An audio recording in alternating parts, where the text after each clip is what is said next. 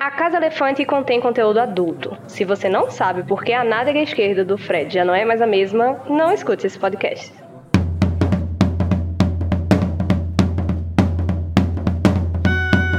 Olá! Sejam bem-vindos à Casa Elefante. Puxam a cadeira, pedem um café e vem discutir a obra de J.K. Rowling capítulo a capítulo com a gente. Hoje, o 16º capítulo de Harry Potter e o Enigma do Príncipe, Um Natal Muito Gelado.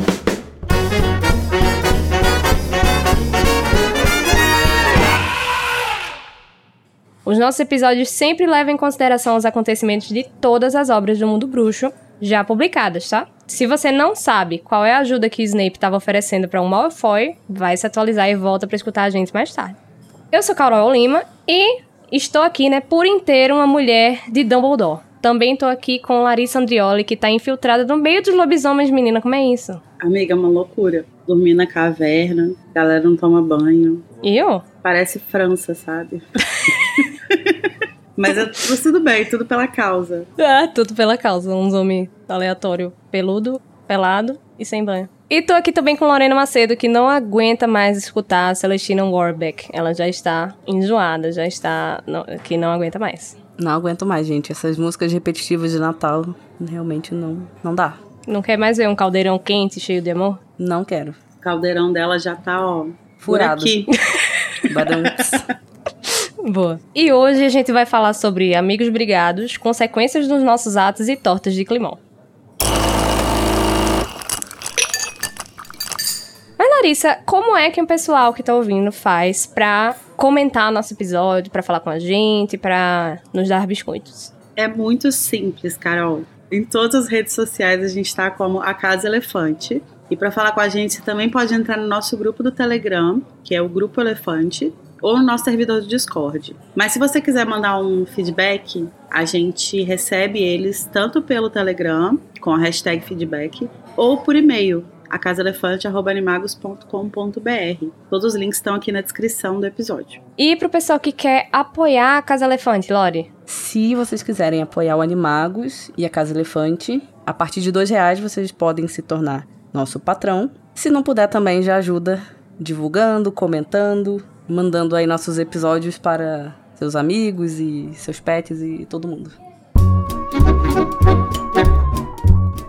Então vamos embora pro duelo de resumo, que eu sei que vocês já estavam animadíssimas para essa parte do episódio, né, que é a parte favorita de todo mundo que grava e todo mundo que escuta.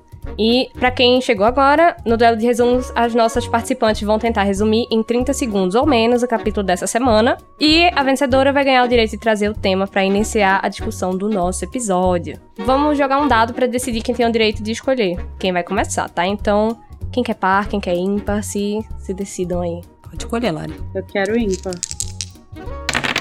Deu ímpar. Larissa ganhou, então ela vai escolher quem é que vai começar. Você quer começar ou você quer que Lorena comece, Lari? Ah, eu vou dar as honras pra Lorena. Ai, que cavalheira! Eu amo que a gente já tá no sexto livro e essa piada nunca deixa de ser feita. não, ela não fica velha. Quer dizer, já, talvez já tenha ficado velha, mas a gente. Mas a gente não para, né? então, vamos lá. Lorena Macedo. Você vai tentar fazer um resumo de 30 segundos do capítulo Um Natal Muito Gelado em 3, 2, 1. O Harry e Rony estão na toca to- cortando couve. O Harry conta do, do Snape e do Draco conversando. É, o Rony explica o que é o voto perpétuo. Aí o Harry vai falar com o seu Weasley com o Lupin. Mas ninguém liga pra ele, porque todo mundo confia no Dumbledore. E Dumbledore confia no Snape, então ficou por isso mesmo. A Molly tá lá escutando uma música duvidosa. O Scrimgeour e o Percy chegam. O Scrimgeour tenta cooptar o apoio do Harry. Harry samba na cara dele, lacra, dá um fecho. E diz que é um homem de Dumbledore. Meu Deus! Nossa! Precisa. Caralho, você foi muito bem. Você foi muito Acho que eu tenho que gravar morta mais algumas vezes. que eu fiquei calma. tão morta que não tinha nem sentimentos. Exatamente. Larissa, e aí, você tá pronta? Não, né? Depois, depois desse, desse Eu resumo aí de Lori? tô. Mas quando a pessoa que começa faz um resumo assim, fica ainda mais difícil. Mas, Lara, eu acredito em você. É, eu também acredito. Ai, mas será que eu acredito em mim? Olha, no episódio que eu não acreditei em mim, eu ganhei. Então o segredo é esse. Larissa Andriotti, você vai tentar fazer um resumo de 30 segundos do capítulo Um Natal Muito Gelado em 3, 2, 1, valendo. O capítulo começa com o Harry contando pro, pro Ronnie que ele viu o Snape oferecendo ajuda pro Draco. E aí o Ronnie fica meio descrente, pedindo confirmação. E aí ele fala. Aí o Harry fala, não, não sei o que, ele falou que fez o voto perpétuo. E aí o Ronnie explica finalmente o que, que acontece com quem não cumpre o voto perpétuo. E aí tudo fica um pouco mais sério, né? Porque agora a gente sabe o que, que acontece. E aí eles estão na toca e tem uma galera visitando. A Flor tá Ih, lá. acabou. Nossa. É, é, é, foram dois resumos que, né, foram diferentes. Aconteceram. Que, que aconteceram Amiga, não precisa nem. Não, Não, mas é precisa porque você, Fazer eu você, me sentir bem. você tentou botar mais detalhes, né? Mas É Lorena verdade. conseguiu fazer o resumo exatamente em 30 segundos. E ela cobriu o capítulo todo. Embora ela perdeu pontos por falar que a Celestinha é duvidosa. Mas a vitória vai para a Corvinal tá? Hum, parabéns, Lori. Muito obrigada. Minha casa vence tão pouco. Que a Vence gente mesmo, tem que. vence pouco mesmo. Vencemos tão pouco que eu estou com o coração quentinho agora. Tudo bem, na última, no último episódio que eu gravei, eu e o Code a gente roubou pra Sonserina. Meu Deus. Que nojo. Ô, nojeira, já pode ir me tirando. Harry e Rony discutem sobre Malfoy e Snape na toca. O Harry vai contar ao Sr. Weasley as suas suspeitas e escuta sobre a ineficácia do Ministério diante dos comensais da morte. O Lupin vai contar sobre a sua nova vida infiltrado nos lobisomens e faz uma surpreendente defesa do professor Snape. Harry descobre que o livro do Príncipe Mestiço tem 50 anos e vai descartar o seu pai e qualquer um que tenha frequentado Hogwarts ao mesmo tempo, esquecendo que as pessoas compram materiais de segunda mão. E o Percy vai aparecer no Natal com o Scrimgeour debaixo do braço e o ministro vai pedir a Harry que apoie o ministério, mas o Harry vai recusar fortemente e desaprovar as medidas que o ministério vem tomando e reiterar sua lealdade a alvo Dumbledore. Então, Lori, já que você, né, foi ganhadora do, do duelo, qual é o momento que você vai escolher para iniciar a nossa discussão? Olha, como sempre, eu sou grande fã de começar do começo. Amém. Então, acho que a gente já pode falar sobre o Harry finalmente descobrindo o que é o voto perpétuo. E o Rony até, né? Eu não sei se o Rony é é só meio burro ou foi meio shade, né? O jeito que ele respondeu Harry, mas, mas enfim, é esse momento que abre o, o capítulo. Então, o Harry vai contar, né, pro Rony o, que aconteceu e pergunta, né, pro, pro Rony, ah, o que que é o voto perpétuo? Aí o Rony vai e fala, é um voto que não pode ser quebrado. Aí o Harry, ah, isso eu percebi. eu amo. É, é chuva de shade, né? Na verdade, tipo, é um voto que não pode ser quebrado. Ah, eu percebi. Então o que acontece? Ah, morre, né? Bonitão. E fica até pior em inglês, né? Porque é, é o Unbreakable Vow, então fica mais óbvio ainda que ele não pode ser quebrado. Eu amo essa conversa. Ai, mas voto perpétuo é uma, é uma tradução muito boa, eu acho. Não, sim, é uma tradução boa, mas é porque essa, essa, essa partezinha do, do shade, assim, fica mais legal em inglês. Aham, sim, sim. É porque se é perpétuo, também não pode quebrar, né? Porque perpétuo, você vai manter aquele voto pro resto da sua vida, né? Então, eu acho que fica uma tradução boa. Sim, eu gosto dessa tradução também. E já era de se imaginar, eu acho, né, que um voto que você não pode quebrar, né, um voto perpétuo, a punição seria a morte. Mas eu acho que agora é a primeira vez que a gente tem essa confirmação, né? Sim, sim, Acho que é a primeira, vez. mas eu não sei se é tão óbvia assim a consequência, não. Assim. Da morte? É, pelo menos pra mim, quando eu li a primeira vez, eu fiquei bem surpresa. Porque é uma parada muito forte, né? Então, quando a gente tá lendo e a gente tá lendo pela primeira vez, né? A gente ainda tá nessa dúvida, assim, sobre Snape e tal, a gente fica pensando, ah, deve ser uma estratégia, né, ali e tal. Porque isso sela muito a, a narrativa de que ele tá com Voldemort, né? Então eu acho bem surpreendente ser a morte, assim, porque você coloca, você joga sobre o personagem uma, uma luz que, ou nesse caso, uma sombra, que, tipo, é meio inquestionável, assim, tipo, se ele se comprometeu de fazer uma parada e a consequência uma parada relacionada ao Voldemort e a, e a consequência disso é morrer. Então, tipo, qual que é a saída pra esse personagem não ser do mal, sabe? Uhum. Eu acho que aí fica muito claro as diferentes perspectivas da das pessoas que estão lendo. Porque você, como pessoa que já gostava do Snape, você leu pensando nisso. Tipo, não, deve ter alguma coisa aqui. Eu não, Aham. eu já tava full. Não, o Snape é filho da puta. Filho é da mal, puta. E é isso. Eu não tava com essa coisa de, ah, não pode ser isso. Não, quando ele matou o. É porque ele não matou ainda o Dumbledore, né? Mas Não. é, porque Não. quando eu li, eu já sabia que ele ia matar o Dumbledore, porque rolou spoiler, ah, né? entendi. Aí eu já tava, não, ele é, é, é mal. É, e é isso. Porque assim, quando eu li, quando ele matou o Dumbledore, a gente vai discutir isso lá no episódio, né? Mas quando ele Sim. matou, E, aí eu, eu mudei, tipo assim, falei, caralho, então ele realmente tá com Voldemort, né? Tipo, Sim. e aí? É, my, não, mas- my problematic fave. Sabe? É, Tipo, não, foi- não, mas é engraçado que agora que eu não tinha reparado que foi por isso que eu nem tive esse pensamento. Tudo bem, eu nunca gostei do Snape, mas é porque eu já li com spoiler. Aí eu acho que Ah, isso sim. afetou totalmente o jeito que eu li, né? Sim, sim. Porque você não tinha dúvida, né? Sim, é, eu falei, não, não tem como, né? Não, não tem jeito, ele matou o Dumbledore. É só mais uma confirmação. Tipo assim, você já sabe que ele matou o Dumbledore. Aí você descobre que antes dele matar, ele tinha se comprometido a matar, tipo, dessa forma. Exatamente. Foi só tipo, ah, tudo faz sentido.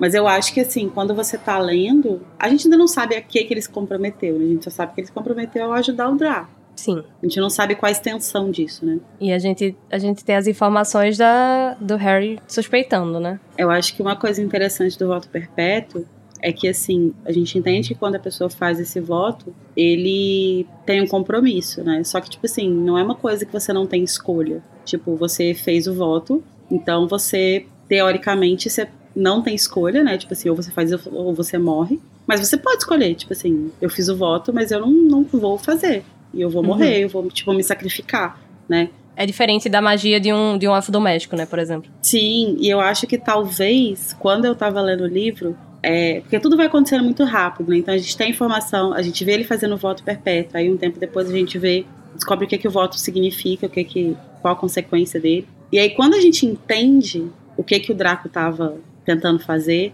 e, portanto, com o que que o Snape se comprometeu, é muito rápido o intervalo entre você entender isso e o Snape matar o Dumbledore. Mas acho que nesse, nesse pequeno intervalo, eu dei uma surtada de, tipo, ele não vai matar. E ele vai morrer. Ele, ele tipo, se comprometeu meio que pra. Meio que pra cercar o Draco, né? Tipo, ficar ali em torno dele e tal. Mas no fim das contas, ele não vai matar o Dumbledore. E ele vai se sacrificar. E aí, tipo, acho que por um, um, um momento, assim, tipo, eu tive esse surto de meu personagem favorito vai morrer. E aí, de repente, ele vai e mata. E eu fico, ah, como assim? Tipo, eu não sei o que, que eu prefiro, sabe? Não sei se eu preferi que ele tivesse morrido ou que ele tivesse me traído. É, eu gosto muito dessa, dessa reflexão que você trouxe, porque você realmente, e em inglês principalmente, né, o Unbreakable, é, te dá muito essa ideia de, tipo, você não vai conseguir quebrar. Não vai conseguir, mas você consegue, né? O negócio é, você vai colocar sua vida em jogo. Assim, essa é uma das coisas que, que vai se somando, né, naquela pilha de coisas que o, que Harry vai, vai juntar pra colocar mais na conta do Snape, né? Tanto do Snape quanto do Malfoy, é, de levantar realmente essas suspeitas que ele tá desde o início do, do, do livro pra dar consistência, né? Uhum. Acho que a, a, parada do voto, ela obviamente adiciona muita complexidade pro Snape, para as ações dele e tal. Mas ela joga uma outra camada em cima do Draco também, né? Uhum. A gente vê ele struggling. Lutando ou debatendo com esforço. Com essas questões e tal, com esse comprometimento. E além de tudo, tipo assim, não acho que isso seja. Não acho que é uma coisa que a narrativa em si faz a gente pensar nisso, não, não é uma coisa que o Draco transparece, mas ao mesmo tempo eu fico pensando que talvez seja uma coisa que possa ter passado pela cabeça dele, que é o fato de que, tipo assim, eu não pedi ajuda de ninguém e agora eu preciso lidar com esse cara insuportável aqui, querendo me ajudar, e se eu, e se eu não deixar ele vai morrer. E, tipo assim, até dois livros atrás, ele era meu professor favorito, sei lá, tipo, ele é amigo dos meus pais. E agora, tipo, pode ter uma morte na minha conta ainda, sabe? Tipo, além de, além de tudo isso aqui, de eu ter que fazer isso para proteger minha família, não sei o que, Ana, ainda pode ter esse cara morrendo por minha causa, assim, sabe? Então, tipo assim, eu não sei se é uma coisa que passa pela cabeça do Draco, mas eu acho que é uma coisa que adiciona também um peso ali na história, né? De, na história dele, assim, de que, tipo, ele não só tinha que matar o Dumbledore, como ele poderia também ser responsável pela morte do Snape de alguma forma. É, mas é, pra mim fica muito aquilo que ele fala que o, o Snape tá querendo roubar a glória dele, não sei o quê. E que no final do, do livro é meio que o que vai acontecer, né? Ele vai amarelar na hora, o Snape vai ter que entrar ali. Sim. E vai matar o Dumbledore, né? Ele realmente tá, tá querendo fazer aquilo, só que na hora ele não vai ter culhões, né? Como ele nunca teve. E essa coisa do voto, né? Como a Carol falou, tipo, isso é mais uma coisa na pilha de coisas que o Harry vem coletando ao longo dos anos pra suspeitar do Snape, né? Só que aqui, agora, é o que eu falei, tipo assim, é um negócio que meio que sela o destino do personagem. Uhum. Então, tipo, como que você coloca um personagem nessa posição e depois disso você pretende desmanchar isso, sabe? É um negócio quase que um beco sem saída, assim, que a Rowling coloca é, no livro. E que é no fim das contas, é para ser isso mesmo, né? É pra ser essa coisa que, tipo, não tem saída. Ele ou morre realmente... ou fica cuzão. eu acho que talvez o Snape seja o personagem que, por mais que ele tenha as discordâncias dele com o Dumbledore no fim das contas, eu acho que talvez ele seja o personagem que mais entende a essência do Dumbledore. Dessa coisa de, tipo, uma guerra tem sacrifício, sabe? Então, é, por mais que ele odeie fazer o que ele tem que fazer, ele é a pessoa que, tipo, xinga o Dumbledore, mas abaixa a cabeça, vai lá e faz o que ele mandou, sabe? Até porque ele não tem cacife, né, pra não fazer. Cara, é, mas, tipo assim, ele podia não fazer, né? Matar o Dumbledore é uma parada muito pesada. Ele podia só falar, tipo assim, porra, não foi para isso que eu me... Me inscrevi, né? é, sabe? mas se, inscreve, se inscreveu pra, pra matar casal de, de jovens e seu filho de um... Aquelas... Eu fico pensando muito em como o Dumbledore consegue ir alistando, digamos assim, pessoas tão fiéis a ele, né? Uhum. Que discordam dele, que sofrem uhum. para fazer o que o Dumbledore tá mandando, mas fazem. É porque ele tem um Sim. intelecto muito acima da acima da média. Ah, e ele, eu acho que a, além dele ser um cara muito inteligente, ele é uma pessoa muito carismática. E tem o fato de que ele tá lutando uma luta justa também, né? Ele tá lutando ali por uma, por uma causa que, no fim das contas, vai beneficiar todo uhum. mundo, assim, e tal. Mas eu ia falar, eu comecei a falar e, e me desvirtuei. Que isso é uma, esse livro é muito interessante para mim e essa coisa do voto é um dos motivos pelos quais eu acho esse livro tão interessante. Porque, assim, em todos os livros a gente tem o Harry desconfiando do Snape e sempre quebrando a cara, né? Uhum. Então, tipo assim, a única coisa que ele confirma ao longo dos anos é que o Snape não gosta dele. E é só isso, tipo assim, das suspeitas dele, a única que se confirma é essa. E essa nem é uma suspeita, já é uma certeza desde sempre. Mas é, todos os livros têm esse arco, né? Tipo assim, ah, o Snape tava num lugar estranho, ah, o Snape tava fazendo alguma coisa esquisita. Ah, o Snape tava me O Snape tem uma estranho. marca negra. É, e aí, ah, o Snape deve estar envolvido, deve estar envolvido. Aí no fim das contas, não, não estava envolvido, estava exatamente fazendo o oposto. Tava tentando salvar ele, ou tava, tipo, envolvido em tal coisa por causa do Dumbledore, não sei o quê. É, então, a série, ela é construída nesse, nessa frustração dessas expectativas, né? Você cria expectativa em torno perso desse personagem e aí você quebra a cara no final. E isso vai construindo justamente pra gente chegar já no sexto livro e ficar descrente do Harry, sabe? De tipo assim, cara, desiste, velho, sabe? Ele não tá fazendo nada. Ele, ele tá fazendo as coisas dele. Ele pode ser uma pessoa zoada só, mas ele não tá tentando matar ninguém, ele não, não tá tentando te matar. E aí isso vai construindo isso pra gente, vai construindo pra gente chegar nesse livro com essa mentalidade, sabe? De tipo, achar que esses pensamentos do Harry são paranoicos. De que ele tá uhum. viajando. Sim. E aí, no fim desse livro, pam, não. É, Quer é, dizer, sim, mas não. É por isso que é tão brilhante, assim. A gente tava lá com o Harry durante todos esses outros anos, é, acreditando nele, né? Dando credibilidade mesmo a, a, tudo que ele pensava. E aí era sempre não, não, não, não, não, não, não. E aí no fim, quando você justamente já, já virou a chave, sim, era assim. Tudo sim. que você pensava. Só que aí, na verdade, não era. Na verdade, não era. Exatamente. O que é melhor Isso que é maravilhoso. E eu acho que e, e, esse capítulo faz, faz uma. Ele mostra uma, uma relação específica aqui dos, dos meus grandes namorados do livro, né? Que, que, a gente vai ver em um momento lá na toca, quando o Harry vai levar essas suspeitas dele pro Lupin e pro Sr. Weasley, né? E o Lupin é muito categórico, assim, tipo, ele fala, cara, você não precisa gostar dele. Uhum, eu não gosto. Mas ele, é, tipo, e na verdade, ele não fala isso, cara. Ele fala, eu não gosto nem desgosto. muito pelo contrário. Gosto nem muito desgosto. pelo contrário, é. Muito pelo contrário. Mas, tipo assim, é uma leitura muito sóbria do personagem, eu acho. Ou, ou uma uhum. leitura muito sóbria que o Lupin faz dele, sabe? Tipo, Sim. ele fala, ó, a gente teve nossos problemas, mas ele podia ter me matado se ele quisesse no terceiro ano e não matou. Aí o Harry fala, tipo, ah, mas ele, ele fez você perder seu emprego. Ele fala, ah, cara, isso ia rolar mesmo, sabe? Em algum momento isso ia acontecer. E ele o podia carro tá amaldiçoado, né? É, não, tipo, ele, ia, ele podia fazer coisa muito pior. Ele teria me Sim. causado muito mais dano se ele tivesse mexido, alterado a poção e tal. Mas eu não gosto nem desgosto dele. Eu acho que, além de, pra, é, pra além de qualquer coisa, ele é uma pessoa central nessa luta. Uhum. E o Dumbledore confia, então pronto, eu confio. Se você confia no Dumbledore, você tem que confiar nele. E ele fecha, ele, tipo, ele, ele fecha essa porta. Ele fala, ó, isso não tá mais aberto pra discussão. Basicamente é isso que ele fala. E por isso que é tão foda quando a gente vai pro capítulo depois da morte do Dumbledore, que o Harry chega na ala hospitalar e ele fala que o Snape matou o Dumbledore, uhum. o Lupin, ele desmonta. Tipo, ele tá em pé, ele se joga numa cadeira e fala, tipo, não! Porque, não tipo, ele ser. vê toda a, a, a, essa crença é, absoluta que ele tinha no Dumbledore. Não é nem pelo Snape. Nas fanfics é, mas no livro não é nem pelo Snape. É por essa coisa. Tipo assim, Uhum. eu confiava completamente no Dumbledore.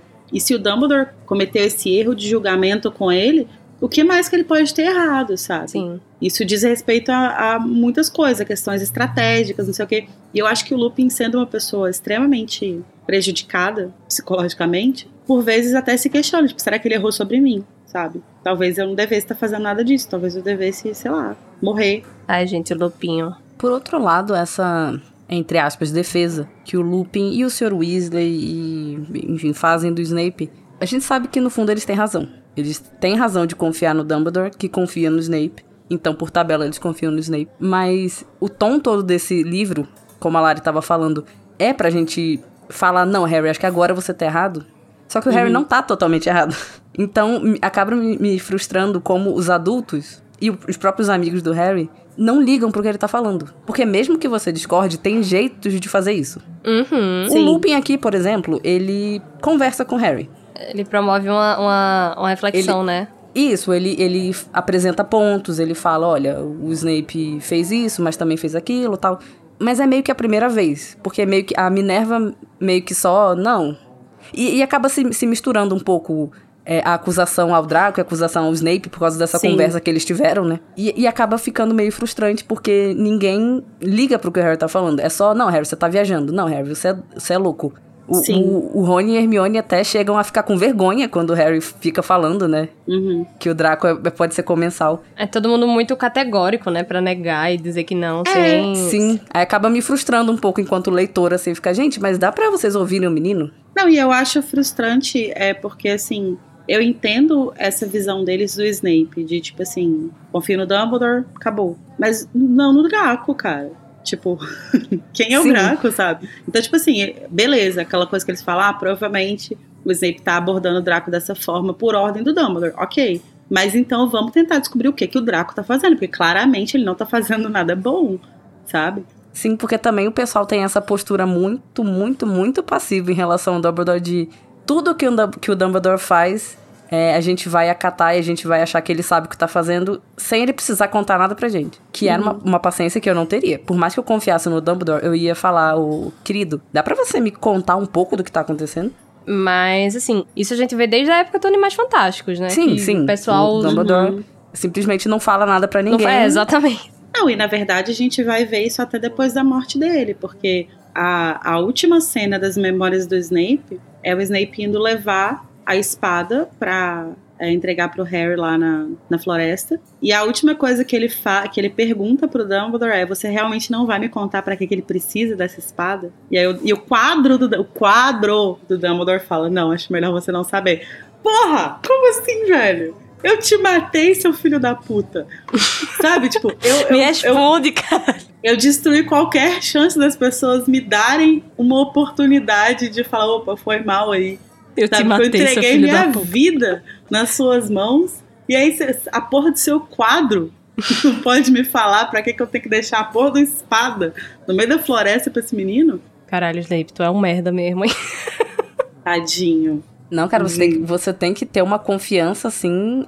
No, Inabalável, né? No, no Dum- é, inabalável no Dumbledore. E é. sabe o que, que é o pior? É que o filho da puta tá certo. No fim das contas, a porra do plano funciona. Mas, assim, né? Sim, mas Poderia será não funcionar. errado se ele falasse um pouco mais pras pessoas? Eu acho que depende, por exemplo, nesse caso específico da espada, se ele virasse pro Snape e falasse, ah, porque eu. Ah, não, se bem que eu tô. Não. É porque eu ia falar que eu acho que se ele falasse por que, que o Harry precisava da espada, não, mentira. Faz sentido. Ai, não, não sei. Eu amo que Ai, a Lari tá tendo toda uma perdida, discussão com perdida. ela mesma, na É, cabeça tô que a gente tendo não uma está discussão entendendo. comigo mesmo. Não, vamos lá, vamos lá. sabe. O que, que eu pensei? Porque até o fim da. Até o, o Snape morrer, ele não sabe que o, tudo que tá acontecendo ali tem a ver com o Horcrux. Ele não, não sabe desse elemento específico. Ele fica sabendo depois que o Harry precisa morrer. Mas ele não sabe que tem a ver com o Horcrux. Uhum. Horcrux é uma parada que parece ter passado completamente batida nele, assim, tipo. Ele nem, nem nunca se É muito por irônico, isso. né? Porque ele é o senhor das artes das trevas do, de Hogwarts. Então, cara, mas é porque eu acho que eu acho que Horcrux ele é um interesse dentro das artes das trevas ainda muito nichado, né?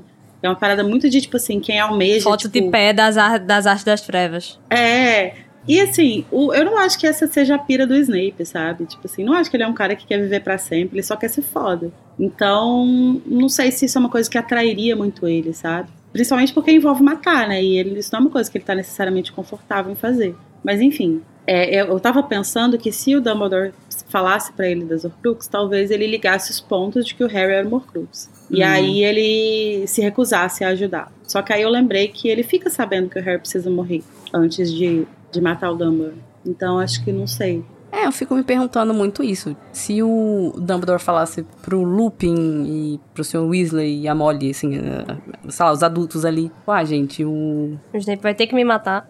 Nossa, eu Não, duvido que eles iam Não, ficar de boa isso com não. isso. Não, isso não. Falar alguma coisa ti- tipo, ah, tem alguma coisa acontecendo com o Draco e ele tem alguma missão, mas eu não sei o que, que é bem, vou descobrir e tal, não sei o que. Sei lá, só pra não ficarem tratando o Harry como se ele fosse doido, sabe? Mas então, talvez ele tenha falado alguma coisa nesse sentido, assim, bem raso. Mas eles meio que ficam tentando tirar o Harry dessa paranoia, sabe? De, tipo, É, assim, pode ser. É que realmente, principalmente o jeito que a Minerva agiu, eu fiquei. Eu, eu- me deu a impressão que ela não sabia era all, assim. É, pode ser que ela. Minerva- Pode ser que ela só seja boa atriz, né? Não sei. Eu acho que, na verdade, isso meio que diz um pouco sobre como que eles não sabem lidar com o Harry em si, sabe? Tipo assim, não adianta. Pô, não é possível que vocês não sabem até agora que você só falar pro Harry deixar de pensar em alguma coisa não vai adiantar. Então você precisa lidar com ele de outra forma, assim, sabe? Acho que eles não, eles não, não sabem muito bem lidar com o tipo de personalidade que ele tem. E que talvez pro Harry ter, o Harry ter um pouco mais de informação fosse, fosse benéfico, sabe? Sim, sim, já desde o. Sei lá, acho que da- desde o terceiro livro, alguma coisa assim. Eu falo que eles lidam com o Harry como se ele fosse Hermione. Porque Exatamente. a Hermione, sim, é essa pessoa que o Dumbledore vai falar come grama. Ela vai lá e vai comer a grama. Ela não vai ficar questionando. O Harry vai, vai questionar, inclusive se não disserem nada a ele, ele vai meter a cara e vai fazer alguma coisa idiota. Pois é. Mas aí eu acho que isso cai um pouco também, é, que é uma parada que a gente vai analisar bem mais pra frente, que é a conversa que o Harry, que o Dumbledore tem com o Harry no quinto livro, que é sobre a coisa dele, dele ter se afeiçoado a ele, né? Uhum. Sim. E aí eu acho que isso mancha muito a forma como ele lida com o Harry, porque ao mesmo tempo que ele lidar dessa forma é um desrespeito ao Harry, ele acha que ele tá protegendo de alguma forma. Sim, sim, a gente sabe que não é maldade dele, ele, Não é, não é maldade, mas assim, acho que ele não. ele quer acho que ele- proteger. É, acho que ele- ele pensa, tipo assim, ah, vai, vai doer aqui, mas ele vai. Ele dá conta e é melhor assim. E eu acho que até com os outros adultos ele tem essa postura de, de tentar é, carregar o máximo possível Uhum. e não sobrecarregar os outros. Eu não acho que se ele gostasse menos do Harry, ele ia contar mais, não. Não sei, mas eu, eu também tenho essa impressão que, a- que ele ter essa, esse sentimento assim pelo Harry afeta o julgamento dele. Não, eu sim, Acho. eu, eu concordo 100% nisso. Mas eu não acho que se ele desgostasse do Harry, ele seria mais Não, aberto em acho relação que- a isso. Acho que seria a mesma coisa, só que por outros motivos, né? Até Exatamente. porque a gente vê que ele tá tentando, de certa forma, proteger o Draco também. Hum, exatamente. E a gente não vai dizer que ele gosta do Draco, né? Até porque quem gosta do Draco. A Pois única é. pessoa que ele não tá tentando proteger e que ele não gosta é o Snape mesmo. Oxe! Mas é real, ele, assim, até no, nos diálogos do, das memórias do príncipe, é, isso fica bem claro pra mim. Que ele não gosta do Snape, não vai tentar protegê-lo e, tipo, ele tem ali como um peão que ele pode, que é muito importante pra ele, porque tá lá do, do, do lá e cá, mas que ele vai queimar quando chegar a hora, sabe? E é a pessoa que ele vai queimar com força. Não sei se eu concordo. Não sei também. Como eu falei, né, já no, nas outras vezes que eu participei, eu só li esse livro uma vez. Vou reparar mais. Eu sempre tive a impressão que ele gosta do Snape, sim. Mas que ele entende que o Snape se É. colocou numa posição que não tem como salvar ele. Essa discussão a gente vai ter só, na, só no Relíquias. Então. Eu, é, eu, Exatamente. acho, eu acho que assim, eu acho que o Dumbledore não gostava do Snape no início. E eu acho que ele foi se afeiçoando a ele ao longo do tempo mesmo, assim, sabe? Tipo, com as peculiaridades dele e tal. Que bichadada, né? Mas eu acho que ele é, é uma coisa que, tipo assim, ele foi criando um certo carinho por ele, mas também não é uma coisa grandiosa, não tem nada, acho que é muito diferente do que ele sente pelo Harry. Só que assim, independente de qualquer coisa que ele sinta, porque eu, eu acho que o Dumbledore ele tem muito isso, assim, independente do que ele sente, ele vai fazer o que tem que ser feito. Por mais que isso doa, por mais que ele adie, como é o caso que ele faz com o Harry e tal, de adiar, de contar as coisas pra ele e tal, mas ele vai fazer. No caso do Snape, ele tá numa posição em que assim, eu sinto muito, meu querido. Mas assim, você se tornou a arma que eu preciso, então eu vou te usar. Assume teus BO. É, você tá na posição perfeita, você é o, o- a peça perfeita no meu tabuleiro, então eu vou usar. Eu acho que eles têm um pouco de dó, assim, sabe? Tipo, do que ele tem que fazer. Então, mas é isso que eu tô falando. Ele, ele vai queimar quando chegar a hora, entendeu? É, não, vai. Mas eu, eu, eu só discordo da parte que você falou que você acha que ele não gosta do Snape. Aí eu, eu acho que ele tem um, um carinho, assim. Acho que ele tem um carinho, acho que principalmente, eu acho que ao longo dos anos ele foi construindo um respeito pela figura do Snape e pela, pela confiança que o Snape tem nele, assim. ah, não. sabe? Respeito eu acho que ele tem mesmo. É, vamos observar. Eu vou, eu vou ter uma atenção especial a isso, porque realmente eu sempre tive essa, essa impressão. Que o Dumbledore tinha algum, algum tipo de carinho pelo Snape. Não que, nossa, são besties e, e friends forever. Thelma e Louise vão se jogar no penhasco. Ops, e spoiler de Louise. Thelma e Louise. Mas... Na verdade, mas é um Thelma e Louise em que só um cai do, do negócio, né? Caralho, Larissa. Desculpa. Nossa, eu, eu fico pensando, eu tenho pena do Igor quando ele foi editar o capítulo das memórias do Snape. Vai ser quatro horas de episódio. Editado. Que o bruto. O Bruto vai, ser- vai ter que dividir, vai ter volume 1, volume 2, tal qual um filme de. Insira um Tal qual Relíquias da Morte. Relíquias É. da morte. Inclusive, quem tá ouvindo, depois desse meu comentário, né, gente? é, se vocês ajudarem a gente, apoiar a gente, a gente pode, quem sabe, conseguir contratar um editor, nem que seja só pra esse episódio. Só pra esse episódio. É. Poupem o Igor, gente. Amém.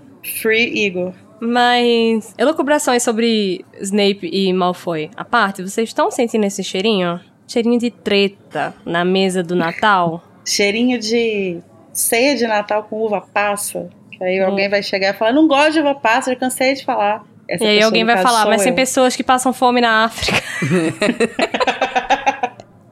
Mas esse cheirinho é a torta de climão que tá no forno. É, minha filha. É. Vamos entrar, né, agora na casa dos Weasley, onde vai estar tendo, né, a preparação dessa ceia muito farta, cheia de gente, né, e é onde a gente vai ter um pouquinho mais de contato com a família, com os costumes, né, da família Weasley. É, não, que gente- não que seja o primeiro Natal que a gente passa com eles, mas é diferente, né? Tem mais gente, tem um casal de noivos. Inclusive, né, a senhora Weasley se mostrando, né, uma mulher retrógrada, recatada e do lar. Será? Não sabemos, né? Quando eu tava lendo, foi essa pergunta que eu me fiz. Porque eu acho que a gente discutiu isso, em- ou vocês, eu não lembro quem é que tava no, no episódio. Que acho que ro- rolou essa questão se a Fleur e o Gui dormiam no mesmo quarto, ou se a senhora Weasley ia ser do tipo que, mesmo eles sendo noivos, adultos e tal, ia pedir pra eles dormirem separados. E a gente vê aqui que eles estão dormindo separados. Porém, pode ser que seja uma questão de espaço, porque a casa tá muito cheia, né? Chegou o Lupin. É, cheio de gente. Pois é, chegou o Harry. Farta, né? Farta espaço. KKKK. Nossa. Desculpa, gente, eu adoro piada de tiozão.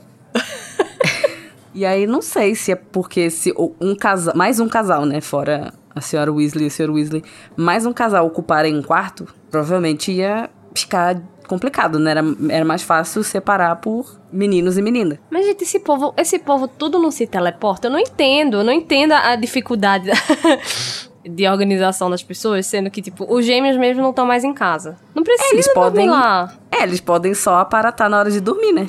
Exatamente. Eu tô, eu tô sendo muito. Eu tô sendo muito code, né, agora. Não, mas faz sentido. Mas ao mesmo tempo eu acho que é uma coisa muito de família, assim, sabe? De tipo, ai, vocês já saíram de casa, então, pelo menos no Natal, todo mundo tem que dormir junto. E acho que talvez também seja uma, uma questão de todo mundo acordar mais ou menos na mesma hora, abrir os presentes, talvez. Uhum. Deve ser essa, esse ritualzinho aí. Certo, agora, agora você me ganhou. Afinal de contas, a gente tem que ver o Rony ganhando a coleirinha. Coleira. A coleira que a Lila deu pra ele. Ai, gente, eu amo. E pataquada. Mas outra coisa que eu acho interessante da, da senhora Weasley, né? Porque além disso de não deixar o, o casalzinho dormir junto, pelo menos pra mim pareceu que foi ela. Mas o climinha, né, que tá entre ela e, e a Fleur. Durante toda a ceia, né? Toda até toda a preparação. Elas ficam, tipo, discutindo por causa do rádio. Aí uma fala que tá alto, a outra aumenta mais ainda.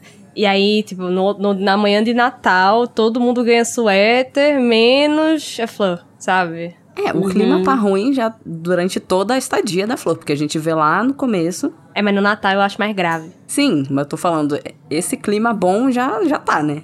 E aí no Natal isso se intensifica, porque realmente, assim, eu, eu achei. Talvez a flor não tenha se incomodado de não ter que usar um suéterzinho feio. Mas, poxa, Eu teria me incomodado, tá? eu também teria, porque eu adoro ugly sweater, acho tudo. Ah, é uma questão de, de etiqueta, De inclusão. né, velho? é, de, de e reconhecer que ela é- tá entrando pra família, né? Sim. Não, e tipo assim, ela não pode ter um suéter, mas o Harry, que nem namora ninguém ali, tem, desde o primeiro ano, sabe? Ainda. Não namora ninguém ainda. É, é verdade. Mas sim, mas, mas a senhora vai ser sempre, né? Sempre preferiu o Harry do que o Rony, isso aí já tá claro. E eu acho que assim, a gente já falou algumas vezes, principalmente nesse aspecto da Fleur, né? Quando, quando o assunto é. É sobre esse, esse feminismo da Rowling, assim, que é um feminismo bem. Era bem liberal, dizer- né? Depois ficou bem radical. É, não, mas eu não vou nem dizer feminismo liberal, porque o feminismo liberal, ele ainda tem uma. Acho que ainda tem uma diferença, assim, desse feminismo, que é um feminismo talvez meio. Não sei se é exatamente essa palavra, mas, tipo assim, um feminismo meio básico, sabe? É que, enfim, a, a- essa questão da Fleur, que, tipo assim, dela ser a menina fútil, enquanto que, na verdade, a gente tem que valorizar as meninas tipo a Hermione, que são inteligentes, ou tipo a Gina, Uhum. que são esportistas, né? Sim. Que é meio que um feminismo de, tipo assim, desvalo- é, desvalorizar o que é tipicamente feminino, né? E começar a, a advogar que as mulheres sejam outras coisas, assim. E que, e que aí acho que ela acaba caindo numa questão muito tradicional também, que é essa coisa, tipo, da mãe que fica incomodada com a moça que vem roubar o, o filho dela, sabe? Uhum. E justamente o fato de ser uma moça desse tipo, sabe? Ser uma moça que, tipo, teoricamente, né, na visão dela, é uma menina fútil, é uma menina, tipo, é, cheia de frescura e tal. E aí, acho que isso é uma coisa que incomoda muito ela, né? O fato dela ser, dela tá perdendo o filho dela pra isso, assim, sabe? Eu fico pensando até que ponto é a Rowling mostrando ali uma, uma visão do que é do que ela acha certo, do que é ideal, ou até ela, sei lá, fazendo uma crítica. Porque é o próprio Harry, né, que vai dizer que, tipo, gente, ela tava no torneio tribruxo, tá? Ela teve competência pra ser escolhida a melhor da escola dela.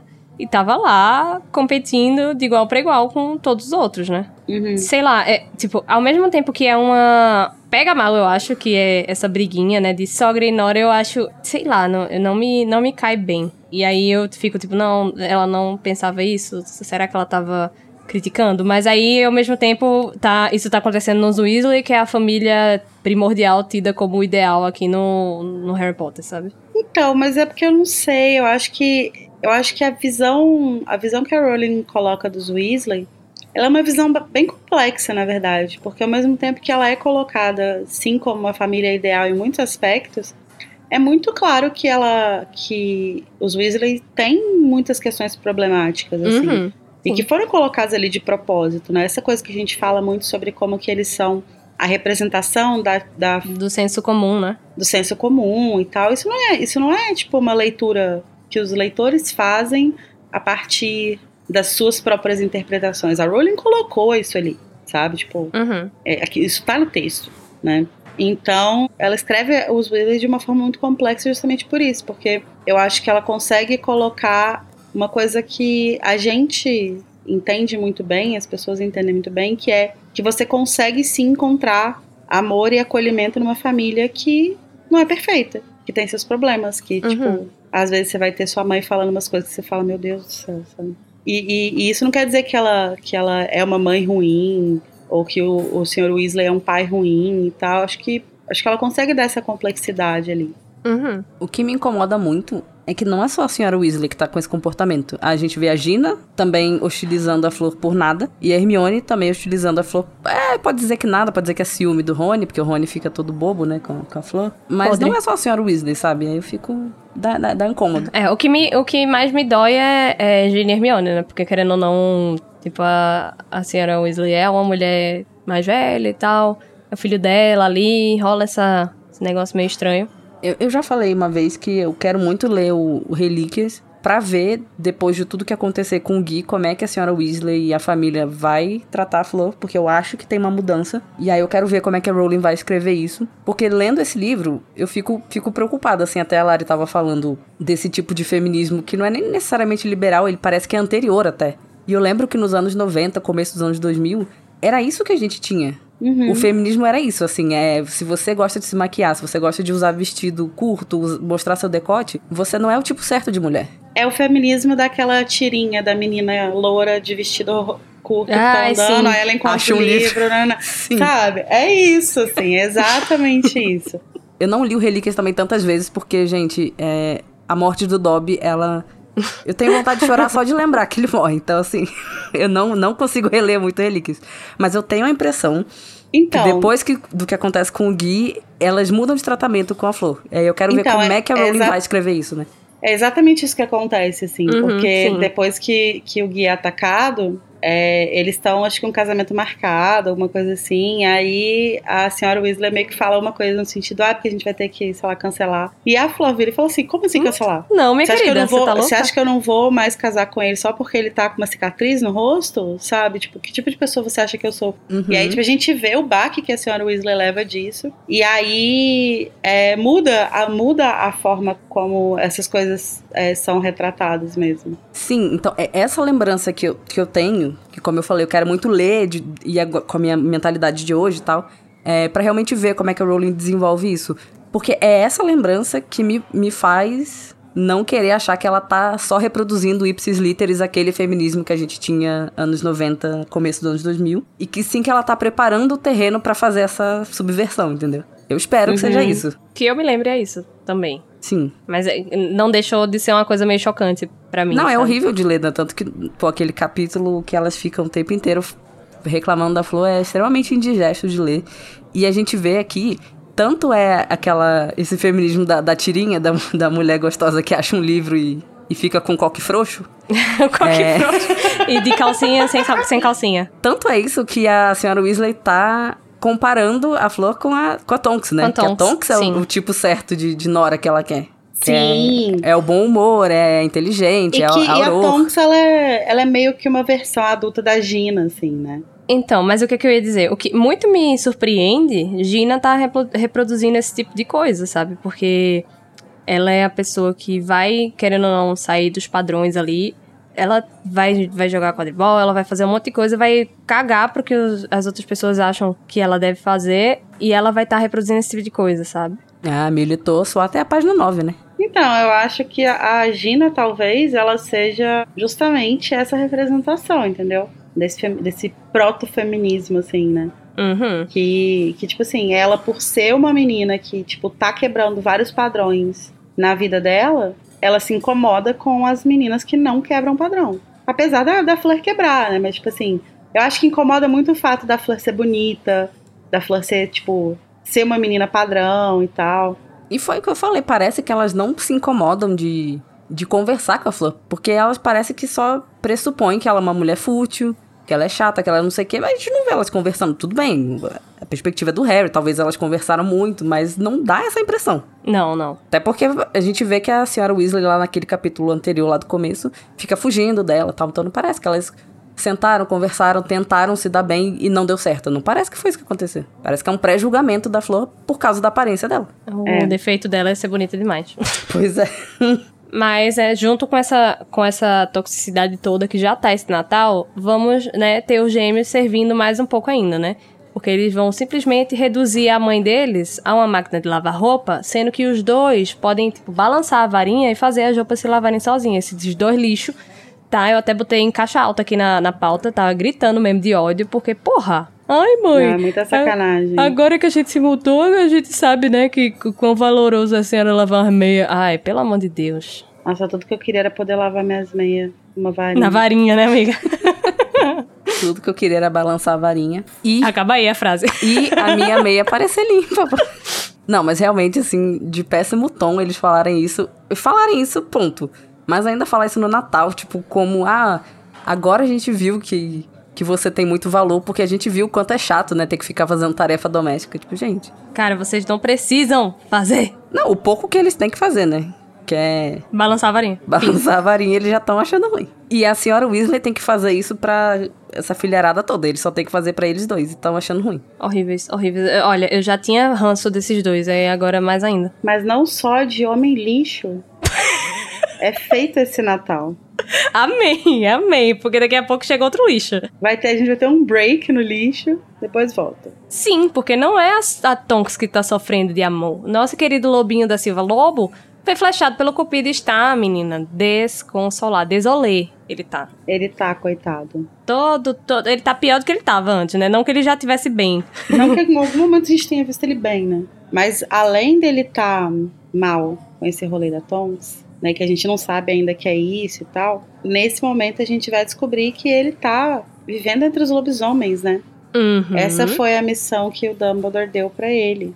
Missão top. Uma missão muito boa, muito tranquila, um negócio assim de boa. Então, assim, eu acho que ele tá aí muito mal por causa disso, mas também por causa do rolê da Tonks, né? Mas também por causa dessa coisa de, de estar fazendo uma missão que acho que faz ele confrontar os maiores medos dele, assim, sabe? De tipo assim, do que, que ele poderia ter se tornado. É, de se aproximar, né, desse tipo de pessoa que ele tenta se afastar a todo custo, né? Eu me lembrei muito da missão do Hagrid de se infiltrar nos com os Os gigantes, gigantes. mas pior.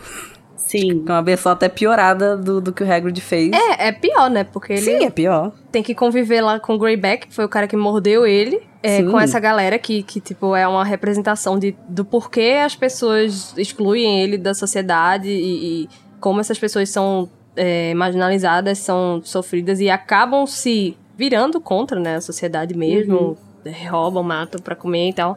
É, então, realmente, é- eu acho muito pior que a, que a tarefa do Hagrid. É, eu acho que é pior, mas ao mesmo tempo se aproxima numa questão que é o fato do Lupin meio que enxergar pra valer que ele é uma pessoa completamente deslocada. Então, assim, é, entre os bruxos, ele não se sente à vontade porque ele sabe o que ele é e quando as pessoas descobrem o que ele é, elas também têm medo.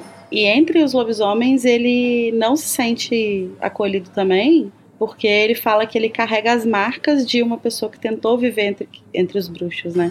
E que eles não Uhum. veem bem isso, eles não veem isso com bons olhos e tal. Então, ele meio que tá completamente deslocado, ele tá fadado a viver nesse muro, né? Nessa vida que não é completa em nenhum dos lados, assim. O que explica muito do porquê ele mesmo claramente gostando da Tonks, ele não se acha bom o suficiente, ele não acha que é bom pra ela ficar com ele. Sim, eu acho que o fato dela tá tentando pegar ele nesse nesse momento específico assim, tipo, é um timing horrível, sabe? Uhum. Porque ele tá muito imerso nessa coisa de tipo No lixo. É, ele tá muito imerso nessa, nessa vida que, porra, não é, já não é a vida que ele queria pra ele. Imagina, tipo, ele envolver outra pessoa nisso, assim, sabe? Not strong Não. Eu acho que- be your man. Eu acho que o. o- Nossa, podiam fazer um, um edit no TikTok, né? Do, Dessa música com o. Lá no sétimo livro, né, depois que a Tonks se engravida e tal, ele vai ser muito cuzão. Mas aqui eu acho que ele tá tomando uma decisão muito acertada, assim, sabe? Tipo, considerando as coisas que ele viveu e tal. Tipo, não acho que ele estaria errado de, de, de ficar com ela também. Mas eu, eu entendo super o raciocínio dele, sabe? Eu respeito muito, assim, tipo, ele Uhum. simplesmente não querer colocar é, esse fardo na, na, na vida dela. E assim, né, o nesse momento em particular, o, o self-hate Ódio interno. assim do Lupin deve estar no talo. É, e com deve certeza. muito difícil você conseguir pensar em se relacionar com alguém se você tá tão mal consigo mesmo. Não, eu devia broxar toda noite, com certeza. Desculpa. Esse podcast contém conteúdo adulto. não, o- é, não a, a censura desse episódio é 60 a mais. Você senta onde, amiga? Nossa. Gente, perdão, eu tô muito tiozão hoje, tá difícil.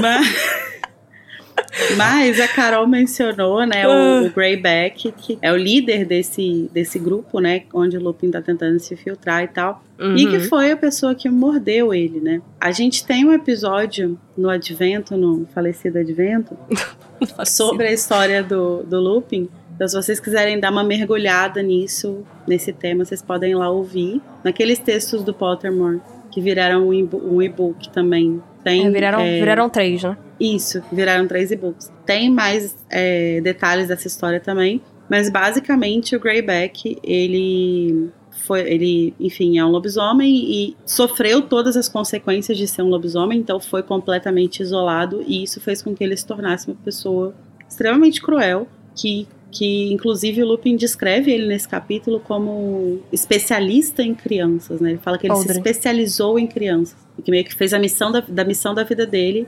morder crianças pra fazer com que os lobisomens tipo tivessem mais poder e tal, aumentassem em número e tal. E pra poder, tipo, pegar essas crianças desde cedo, né? E ensinar essa visão de mundo e tal. Ele não, não conta aqui, né? Mas basicamente o Greyback morde ele porque o pai do Lupin trabalhava no ministério e foi responsável por capturar o Greyback, alguma coisa assim. Aí ele vai lá e fala: Hum, você tem filho, deixa eu me vingar de você. E aí ele morde o Lupin. Essa história do Greyback ilustra muito o ciclo de. O ciclo que se forma quando você ostraciza uma, uma Uhum. parte da população, quando você não acolhe uma parte da população. Porque é óbvio que não justifica nada que o, que o Greyback fez, mas explica. Por que, que ele sente necessidade de se vingar? Por que, que ele é, tem tanto ódio dentro dele? Porque ele foi, ele foi deixado de lado, ele foi tratado como párea, como lixo. Ele, Uhum. ele foi perseguido também, né? Pelo pai do Lupin. foi perseguido. Não, não tem como uma pessoa que vive assim, ou é muito difícil uma pessoa que vive desse jeito, é, projetar outra coisa no mundo que não o que ele recebeu, né? Sim. E por isso que é tão importante o que o Dumbledore fez com o Lupin, né? De tipo, falar, não, se a gente fizer tudo do- com muito cuidado, a gente consegue te dar uma outra vida, né? Te dar uma, uma outra história, escrever uma outra história pra você. Então é, é muito legal, assim, tipo, você colocar isso em perspectiva e o Lupin agora meio que encarar de frente o que, que ele poderia ter virado, né? Acho que isso reforça também, voltando lá no que a gente tava falando de, tipo, pô, por que, que a galera confia tão cegamente no Dumbledore, né? Porque o Dumbledore faz isso, sabe? Como que o Lupin vai desconfiar do Dumbledore? Como que o Lupin vai questionar alguma coisa que o Dumbledore fala se o, se o Dumbledore fez isso por ele, sabe? Tipo, salvou a vida dele dessa forma. Uhum. Tipo, salvou ele de ser aquilo ali, né? Que ele tá Uhum. É, vendo. E a gente fica sabendo nessa conversa também que o Greyback é tipo o poster child Garoto propaganda. dos lobisomens, do que faz os lobisomens gostarem do Voldemort, né? Tipo, ah, olha como o Greyback é bem tratado, é importante, é poderoso e nós podemos ser assim também. Uhum. E aí que vem o trabalho do, do Lupin, né? De se infiltrar ali, Tentar cooptar a galera, né? E, e entender por que que isso tá acontecendo. esse trabalho Super maravilhoso. Salubre. Mas, ainda aí nessa conversa que eles estão tendo, o Harry, né, que está completamente obcecado pelo príncipe, Sempre. Apaixonado, né? precisa falar. Ele tá apaixonado, ele precisa falar do amor Ele tá dele. Falta alguém pra, depois de tudo isso ter acontecido, depois que tava tudo bem, depois do all was well e tal, falta alguém que chegue pro Harry e fala assim: Ou, você tava com o maior crush no Snape, né, velho? É verdade. Não, gente, a, a paixão aqui. A paixão pegou o Harry, tentou escapar, não conseguiu. Na minha cabeça foi Luna que falou isso, porque ela é a única pessoa que teria coragem de dizer um negócio desse. E o Harry não ia ter nem como ser grosso com ela, né? Tipo, ele ia. ele ia só rir, tipo, tá bom, é isso aí. É. Mas a gente vê nessa conversa que o Harry. Ele tá nutrindo uma esperança, uma vontade de que o príncipe mestiço seja um dos três marotos, né? Do, vou, É, vou excluir o Peter, claro. Especialmente o pai dele, né? Que ironicamente não é, não é mestiço, É, mas até tudo o. bem. E eu acho engraçado que o Lupin dá uma tirada de onda também no Harry, né? Tipo, que isso, Harry? Você já é o escolhido, você quer ser príncipe agora também. Maravilhoso. não tá bom, não. Mas isso é muito coisa de adolescente, né? De- arrumar esses nomes bem, bem... Cringe. é, Muito. Bem cringe. É, não, tipo Lord Voldemort. Príncipe Não, e- mestiço. E o Snape ainda, é, ainda tem o adicional de ser meio jovem emo, né? Ah, sim, pior ainda. Então tem, tem uma, uma coisa muito assim, tipo, de o meu nome da internet, sabe? Tipo, Meu nome de nick. escrever fanfic. no meu, meu, minha fanfic. Nossa, assim- enquanto, eu, enquanto eu falo isso, eu estou abrindo site de fanfic. É o, o nick dele na MSN, ia ser. É, sabe? Príncipe mestiço, letra maiúscula, verdade. letra minúscula. O nick dele no Forchan, no caso. Nossa, eu joguei esse shade no mozão. Desculpa, mozão. Não, desculpa, Eu não. sei que você não é incel. Mas aí o Lupin fala, né? Bom, não é eu, não sou eu, Não é o Sirius e não é o Thiago, né? Porque o Thiago nem mestiço é, no caso. Mas ele vai ser, ele vai ser o quê? Empático, porque de crush no Snape ele entende. Aquelas... Uhum. e vai dar a diquinha, né? A diquinha de milhões, só que pra uma pessoa de centavos. Qual é a dica, Lori? Ele vai falar pro Harry olhar a data de publicação do livro, né? Uma ideia, Que, assim, assim, básica, né? Que o Harry É uma teve. ideia muito boa. Só que ao mesmo tempo, tipo assim, não adianta muito, porque o, o, o Harry vai olhar e ele vai ver que o livro, tipo, tem mais de 50 anos. E aí, o que, que acontece? Primeiro, ele, ele tem a- o raciocínio burro de, ah, então não pode ter sido ninguém do tempo do meu pai. E aí ele tá ignorando o fato de que existem pessoas que compram livros de segunda mão. Ironicamente, né? Ele tá na toca. Ele Inclusive, está na ele tá na- toca com o melhor Exatamente. amigo dele, que faz isso todos os anos, e ele, nossa, pô, o livro tem 50 anos, então é isso, né? Não é, pode ser ninguém da época do meu pai. Mas ao é mesmo muito tempo. burro, né? Puta que pariu. Então, mas ao mesmo tempo essa dica não ajuda muito, né? Porque Ajuda a saber que não é o Voldemort, por exemplo. É, mas tipo assim, é uma dica que, que deixa as coisas muito amplas, né? Então poderia ser qualquer pessoa dos últimos 50 anos pra cá. Exatamente, já, já ajuda. Não é, não é o Voldemort, grandes coisas. Não, mas poderia ser o Voldemort, não? não, o Voldemort, ele tem mais de Ué, mas a 30. câmara, a câmara não tinha sido aberta há 50 anos? Sim, Então, É verdade. poderia, poderia ser o Voldemort. Inclusive, eu, eu agora lendo, eu tenho a impressão que a Rowling tava querendo que a gente achasse que era o Voldemort. Com todo respeito ao personagem do Snape, ia ser muito incrível se fosse o Voldemort. Com todo respeito. Não, é porque, pô, o arco do Snape é maravilhoso, mas imagina se fosse o Voldemort e aí o Harry descobre ia que ele ser. tá, tipo, Admirando o crush Voldemort. no Voldemort. Com crush. Nossa, mas agora. Eu nunca tinha pensado nisso, mas agora que eu pensei nisso, a Vocês minha sabem vida que já existe era. esse chip, né, gente? Que do Harry com, com Harry o Voldemort. Voldemort. Ah, Se chama Tom Mary. Nossa. nossa senhora. Que nome Chernobyl. Não que o chip não seja. Tal né? qual o chip. É, É. mas enfim. Sou mais o rolar. o rolar. Eu sou grande fã do- do rolar, porque Ah, é? eu sou. Porque Então a Lori gosta de. até, até engasgou, Lorena aí, ó. até engasguei. Ai, não, porque como eu não gosto de Rony e Hermione, né? Pra mim, quanto mais rolar, melhor. Entendi. Qu- Quanto mais rolar, rolar. Exatamente. Mas do que estávamos falando, esqueci. A gente tava falando do livro. Mas então, não, não afunila muito, né? As possibilidades de quem Uhum. poderia ser e tal. Mas essa coisa de ser o Voldemort nem passa pela cabeça do Harry, né? Eu acho que. Eu acho que Não. não. Mas eu agora lendo que tô assim, porque eu pensei, pô, a gente tá vendo o passado do Voldemort tão incisivamente, assim, a, a questão Uhum. dele ser mestiço. é, Dele ser mestiço, sim. É porque ele é burro até pra isso. Eu fico pensando que a Rowling tava querendo jogar esse, esse Red Harry. Não sei. É a impressão que eu, que eu tô tendo, né? Mas não sei o que, que o pessoal pensou na época lendo. Nossa, agora eu quero isso. E nunca vou ter. Vocês acabaram comigo. Ah, dá pra fazer uma fanfic Eu sou preguiçosa demais pra isso. em que o príncipe mestiço é o Voldemort.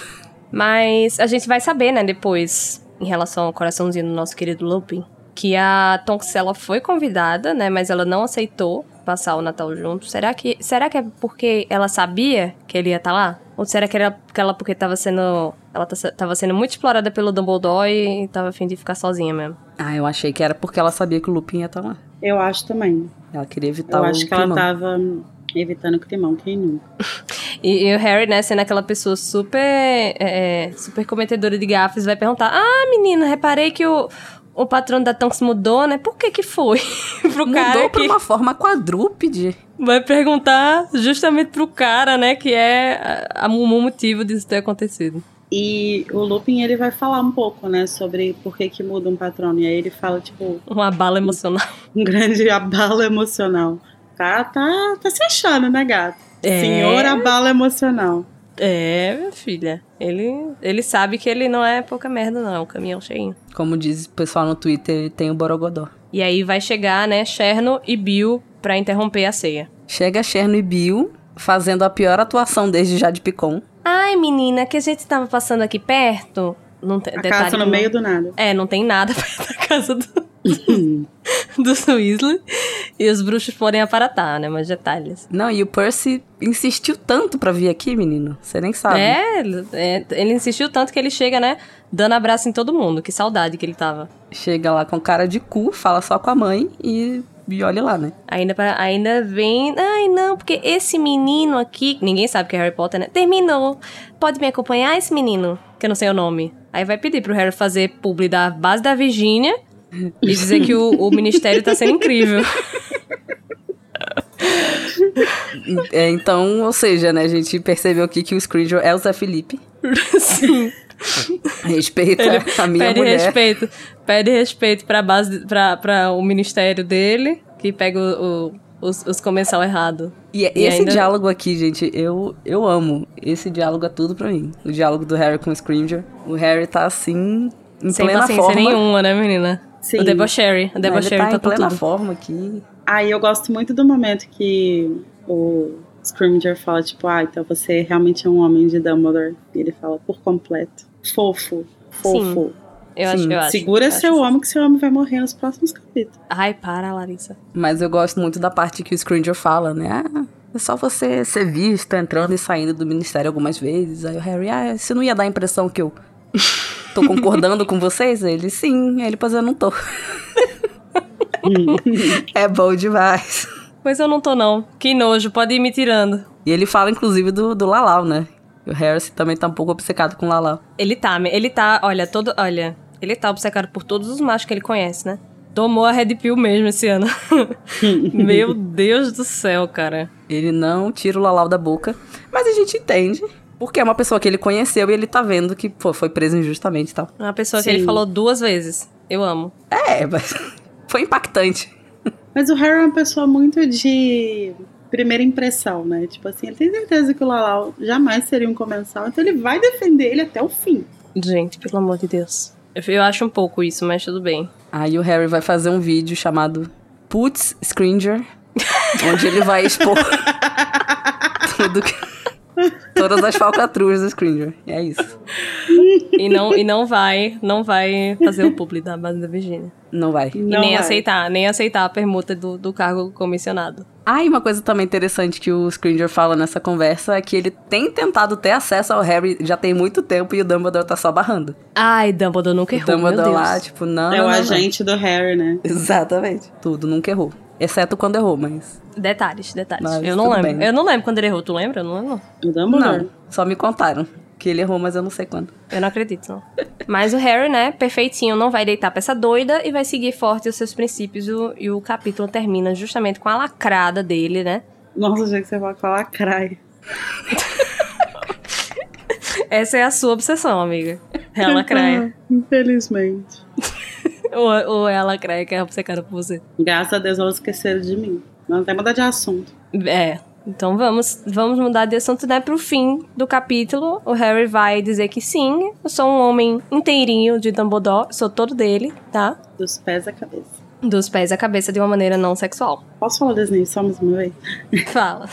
É porque é exatamente assim que o Harry vai descrever o Snape na última vez, né? Na, na batalha contra o Voldemort. Verdade. E eu gosto muito desses paralelos entre eles, assim, sabe? Porque esse é o livro que a gente não sabe ainda, mas esse é o livro que define o quão do Dumbledore o Snape é. Uhum. E ao mesmo tempo o Harry tá sendo muito vocal sobre o quão do Dumbledore ele mesmo é. E aí ele se define dessa forma como um homem por completo do Dumbledore. E quando ele fala sobre o Snape com o Voldemort, ele fala que tipo, ah, você, você não percebeu, mas ele era. Ele sempre foi o Dumbledore. Eu acho muito O que é muito Touching. irônico, né? Porque, pra quem tá lendo pela primeira vez, esse é o livro que prova que o Snape era do mal. Sim, Sendo que quando você tá relendo, é justamente o contrário. exatamente. Quando você sabe o final da, da coisa e você volta, eu acho que a partir do quarto livro você vai vendo o quão comprometido ele é com o Dumbledore. Mas esse livro, cara, é uma coisa atrás da outra, assim.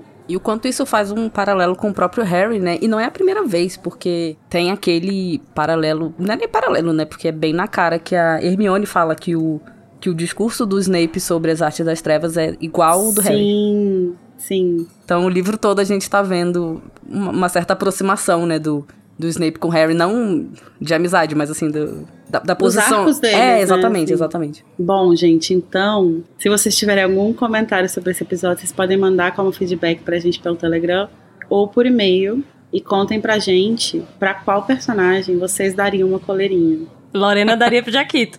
Pro Jaquito. Eu vou manter suspense sobre pra quem eu daria minha coleira. Ah, um Larissa. grande, um grande mistério. Não, eu não daria minha coleira pro Snape, gente. Eu não, eu não olho Ela gosta dele de uma maneira não sexual, sim. Mas eu daria pro Lupin. O bom é que ele já é meio cachorro, né? Então- Ó. Solta aquele que cachorrinho agora. Nossa, a Tonks podia cantar essa música pro Lupin. Vem meu cachorrinho. Disse que eu era muito nova pra você, mas agora que eu cresci, você quer me namorar. É- Essa é outra música, né? Mas, É outra música, eu misturei, mas é porque, porra, é Kelly Key, né? mas a discografia daquele que é toda É mesmo, totalmente. é do mesmo CD, tá valendo. É totalmente relatable, né? Vamos agora, ao fim do capítulo, se, se alimentar dessa torta de climão que passou esse tempo todo no forno pra produzir o nosso incrível maléfico pesado, Avada Kedavra.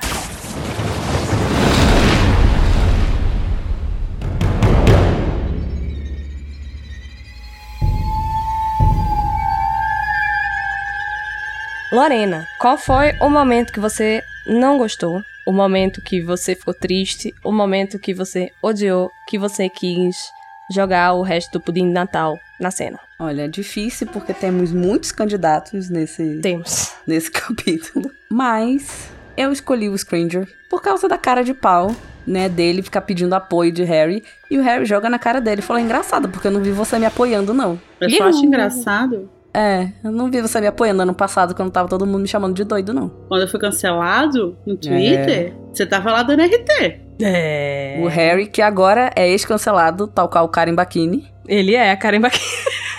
Agora é fácil, né? Você vir pedir meu apoio. Não, senhor. Então, meu avada, assim, bem no peito do Scringer. Correta. Muito justo esse avado. E o seu, Larissa? O meu avada é pro Percy. Correta.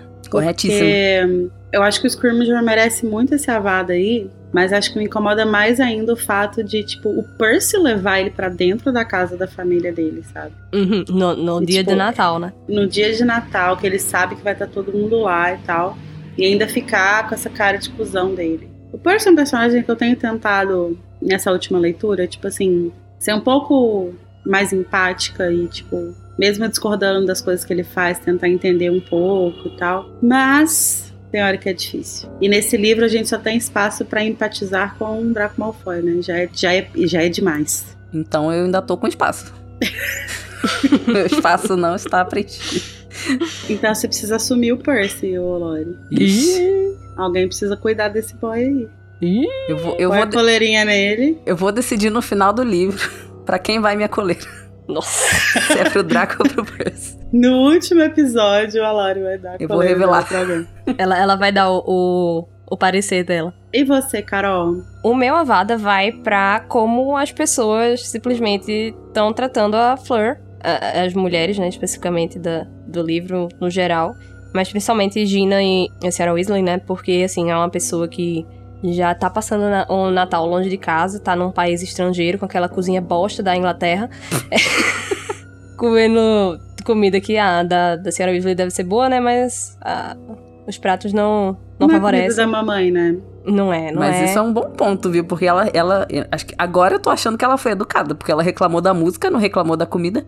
Ela é francesa, gente. Exatamente, amiga. Ela, ela, né? Kinga.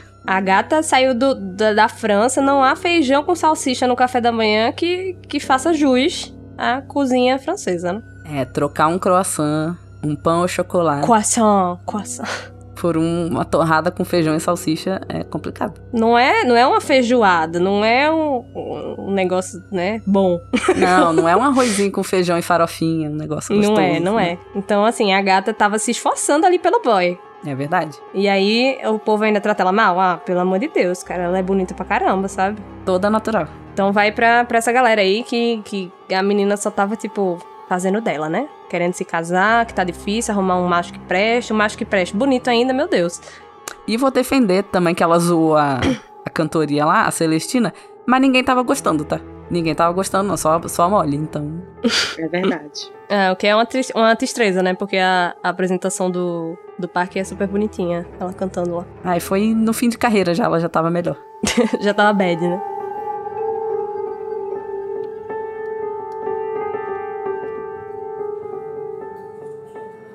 Mas agora que a gente soltou esse ranço, esse veneno, vamos é, deixar o nosso coração mais leve, né? Pra lançar agora aquele feitiço que nos aquece a alma, né? E deixa a gente feliz, que é o Expecto Patronum.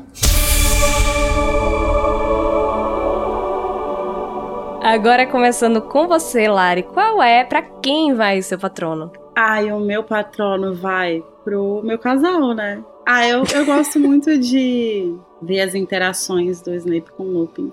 Lari Vitão. Nesse caso não é uma interação, mas eu gosto muito da forma como o Lupin fala sobre ele, assim, tipo. Uhum. É muito maduro, né? É muito maduro, é muito, tipo, sóbrio. Eu sei que a gente tinha tudo pra se odiar. Sei lá se ele me odeia, mas eu, pelo menos, não carrego isso. Tipo, os problemas que eu tinha com ele eu resolvi, ele fez coisas boas por mim, então eu sou grato por isso. E é isso. E em relação à lealdade dele, eu vou defender ele até o fim. Uhum. Eu gosto muito disso, acho muito fofo. Há muita margem para escrever fanfics.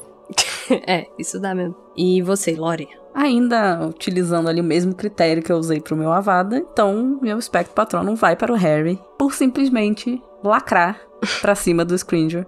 Porque realmente é, eu gosto muito da conversa do, do, do Snape. Oh, do Snape.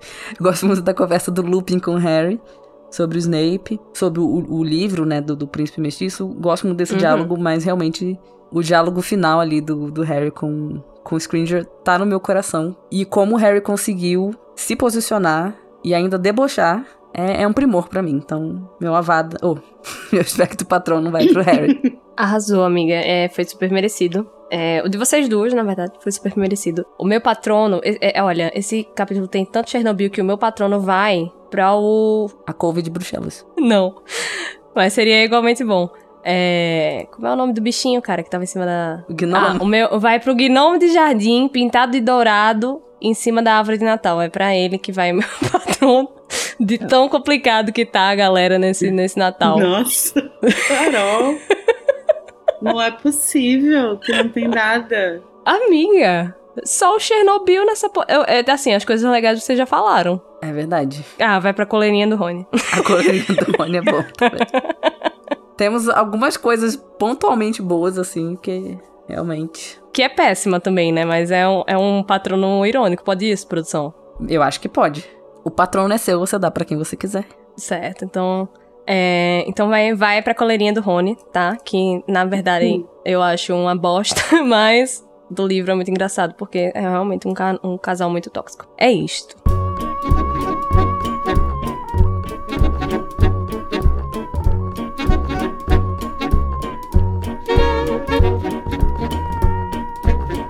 Agora que a gente já passou por todo esse climão delicioso de festa de Natal, com gente de esquerda e de direita, que tal a gente se preparar para as fake news que a gente vai receber do Slug no próximo capítulo? Uma lembrança relutante.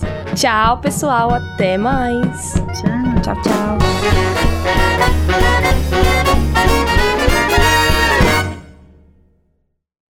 Vocês têm mais alguma coisa para comentar que vocês querem trazer? Ai, só que eu amo o Snape. Não, é uma coisa nova, Larissa. Ah, desculpa, nova eu não tenho nada. Só que eu queria ver o Rony de coleirinha. De forma sexual? Não, de forma pra eu rir da cara dele. Ah, tá. Lembrando que o L da coleirinha dele também pode ser de Lore, se você quiser. Eu espero, pelo bem dele, que não seja. Nossa. Porque, olha,